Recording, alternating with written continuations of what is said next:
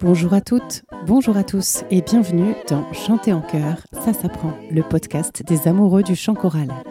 Je suis Anne Le Goff, chanteuse, chef de chœur et professeure de chant depuis plus de 20 ans et ici nous parlons de voix, de chant et plus particulièrement de chanter ensemble. Les bonus jusqu'à l'épisode 26 sont à retrouver sur mon site annelegoff.fr. D'habitude, Le Goff, ça s'écrit en deux mots et j'y tiens beaucoup, mais pour cette fois, Anne Le Goff, c'est tout attaché. Alors si vous avez bien fait votre échauffement, c'est parti pour l'épisode d'aujourd'hui.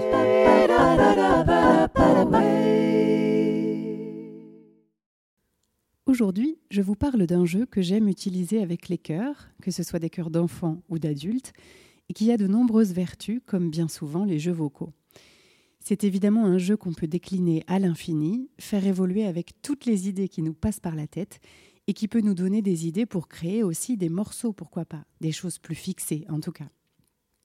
Je l'appelle tout simplement le jeu des prénoms, et vous allez comprendre pourquoi, mais libre à vous bien sûr de lui donner un nom plus sophistiqué. Tout d'abord, parlons des règles du jeu. Je vous conseille de vous mettre en cercle, parce que c'est une position où tout le monde est à égalité, et surtout où tout le monde se voit. Je vais donc vous parler de trois déclinaisons de ce jeu. Première déclinaison, peut-être à utiliser au début quand le cœur ne se connaît pas encore très bien, ou bien au début d'un stage, mais qui peut ensuite être utilisée et développée bien sûr quand le cœur se connaît mieux. On va tout simplement proposer à chacun et chacune de dire son prénom à l'assemblée. Alors là, vous allez me dire, bon là, elle nous baratine un peu, c'est pas un jeu, ça, c'est juste se présenter. C'est vrai, mais dans la forme du cercle, dire chacun son prénom successivement avec tout le monde qui vous regarde, ça révèle déjà beaucoup de choses, et pour certains, c'est déjà un vrai engagement, quelque chose de pas si facile que ça. Donc c'est important, je pense, de ne pas sauter cette étape et on va pouvoir repérer qui regarde par terre, qui dit son prénom avec une toute petite voix, qui dit son prénom en regardant déjà le suivant, comme s'il voulait passer le bébé le plus vite possible, qui montre une gêne dans le non-verbal, qui fait le mariole peut-être, et seulement peut-être pour masquer sa gêne, qui sait. On peut voir aussi qui est à l'aise, qui prononce son prénom bien clairement, avec une voix bien assumée, qui regarde les autres dans les yeux, etc. Donc si on sait observer, on en apprend déjà beaucoup sur les gens avec cet exercice tout simple. Ensuite, on va tourner. On ne va plus dire son propre prénom, mais celui, par exemple, de son voisin de gauche. Et on tourne, là aussi, soit dans le même sens, c'est-à-dire je dis le prénom de mon voisin de gauche, puis lui-même, mon voisin de gauche, dit le prénom de son voisin de gauche, etc. Mais ça peut aussi tourner dans l'autre sens c'est-à-dire je dis le prénom de mon voisin de gauche, puis c'est au tour de mon voisin de droite qui dit mon prénom, puis son voisin de droite qui dit son prénom à lui, etc. J'espère que vous me suivez. On tourne en fait là dans le sens anti-horaire. On peut faire de même bien évidemment avec le voisin de droite. On peut aller dans tous les sens. Et déjà, c'est une petite gymnastique d'esprit, ça demande un tout petit peu de concentration. Et puis plus on change de sens, plus on oblige à une certaine réactivité. Ensuite, on peut aussi sauter quelqu'un, c'est-à-dire on dit non plus le prénom de son voisin direct, mais de la personne d'après. Et même chose, on peut changer le sens du cercle. On peut évidemment décliner en disant le prénom de celui ou celle d'en face, ou bien le cinquième à gauche. Bref, on fait ce qu'on veut pour corser l'exercice et ainsi forcer la concentration.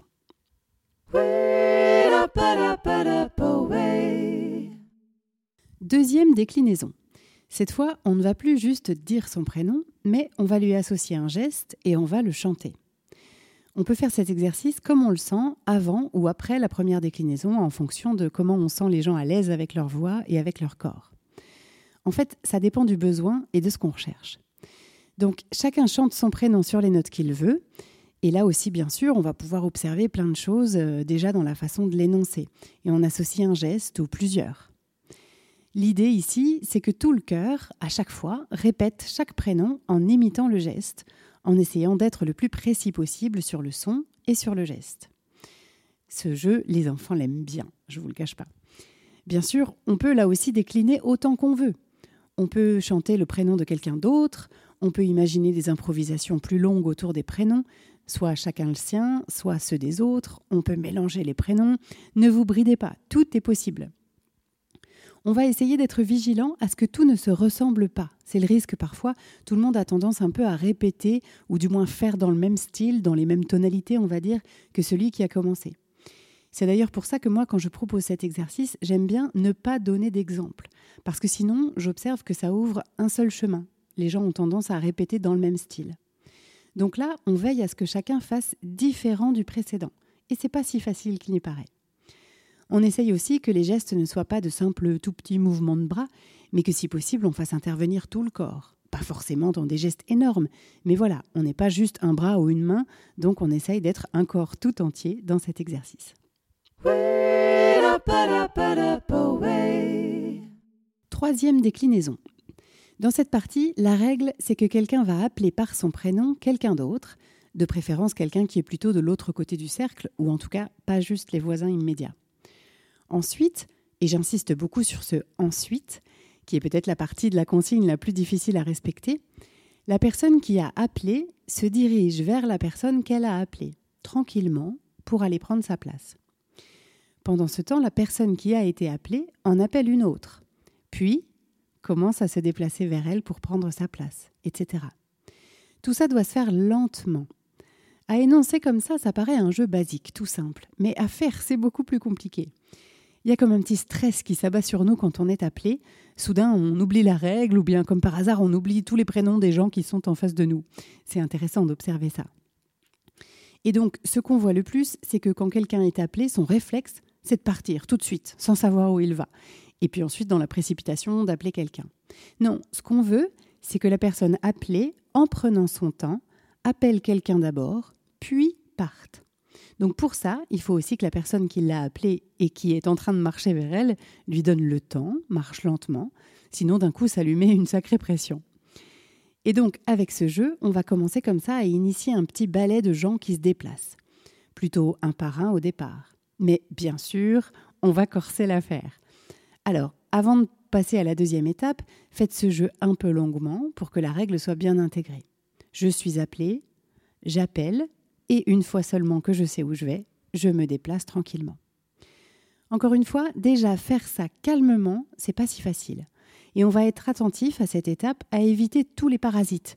Les euh, oh, oh bah, je, sais pas, oh, oh, bah, je me souviens plus de ton prénom. Oh là là, euh, ah oui, il faut que j'appelle quelqu'un.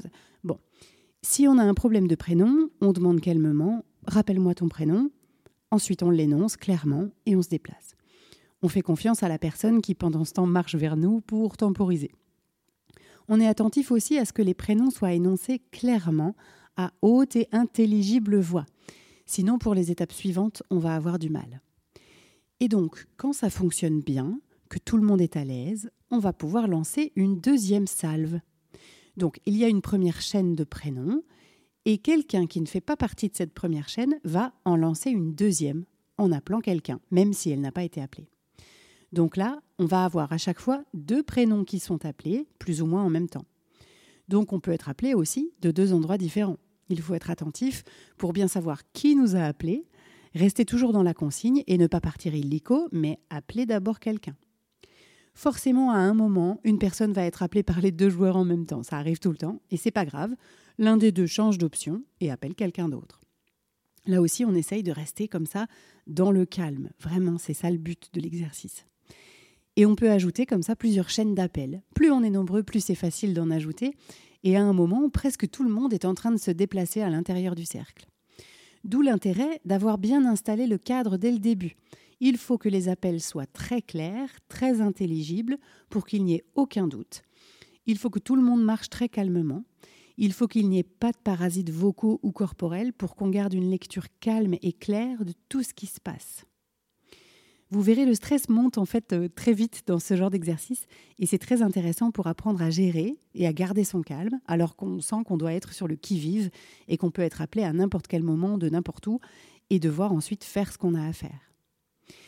Évidemment, s'il y a deux prénoms identiques dans votre chorale, ben tout simplement, ça va se jouer avec le regard. Parce que quand on appelle quelqu'un, non seulement on l'appelle avec la voix, mais on l'appelle aussi par le regard.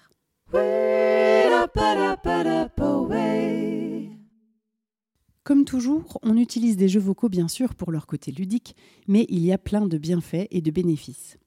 Pour le jeu des prénoms, bien sûr, le premier bénéfice, c'est qu'on va permettre au cœur d'apprendre à se connaître, à connaître les prénoms de chacun, bien sûr, et le fait d'y associer des mélodies ou des gestes, ça peut aider ceux qui ont une mémoire auditive ou kinesthésique, mais aussi à voir un peu plus comment chacun se comporte, qui est à l'aise ou un peu moins. Tout ça va aider à renforcer les liens entre les membres du groupe et à favoriser un sentiment de communauté et de camaraderie, en plus du fait de passer simplement un bon moment de jeu ensemble. À part ça, on a tout un tas de bénéfices à la fois individuels et collectifs. Amélioration de la mémoire, on en a parlé, mais aussi de la concentration. Développement de l'oreille musicale, on doit écouter attentivement les sons et les rythmes de chaque prénom. Amélioration de la précision et de la synchronisation, ils doivent être précis à la fois sur l'écoute, mais aussi sur la répétition. Donc là, sur ces deux points, on parle plutôt de la deuxième déclinaison de l'exercice. Renforcement de la confiance et de l'estime de soi. On permet à ceux qui sont peut-être moins à l'aise ou bien ceux qui sont timides ou réservés et qui prennent peu la parole de s'exprimer vocalement de manière ludique et créative. Amélioration de la communication.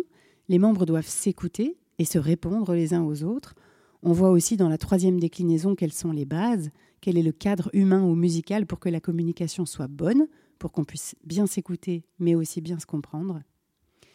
Stimuler la créativité, on offre aux choristes la possibilité de trouver des façons uniques et originales de chanter et de se mouvoir en fonction des prénoms.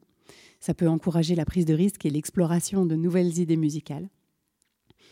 Renforcer l'esprit d'équipe, les chanteurs travaillent ensemble pour créer une performance cohérente et harmonieuse.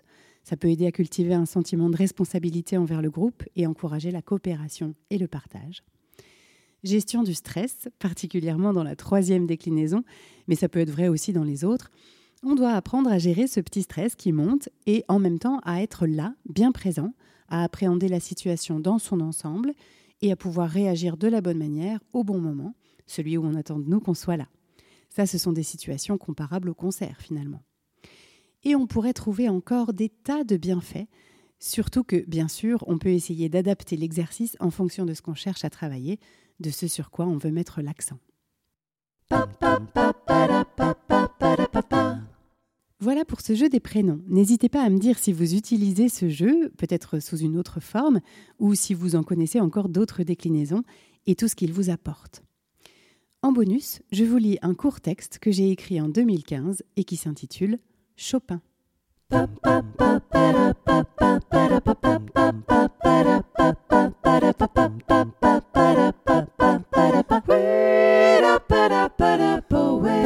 J'espère que cet épisode vous a plu.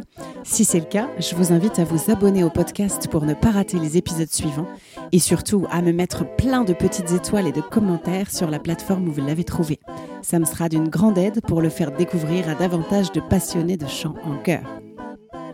N'hésitez pas bien sûr à en parler à vos camarades choristes, mais pas pendant la répétition, et même à votre chef de chœur. C'est toujours intéressant pour eux d'avoir des ressources et pour moi d'avoir des retours. Si vous souhaitez découvrir les bonus dont je vous parle dans l'épisode, vous pouvez prendre un abonnement à partir de 1 euro par mois sur Patreon. C'est une plateforme de financement participatif qui pourra me permettre de continuer sereinement ce podcast. Cherchez Patreon, P-A-T-R-E-O-N, et vous tapez Chanter en chœur tout attaché.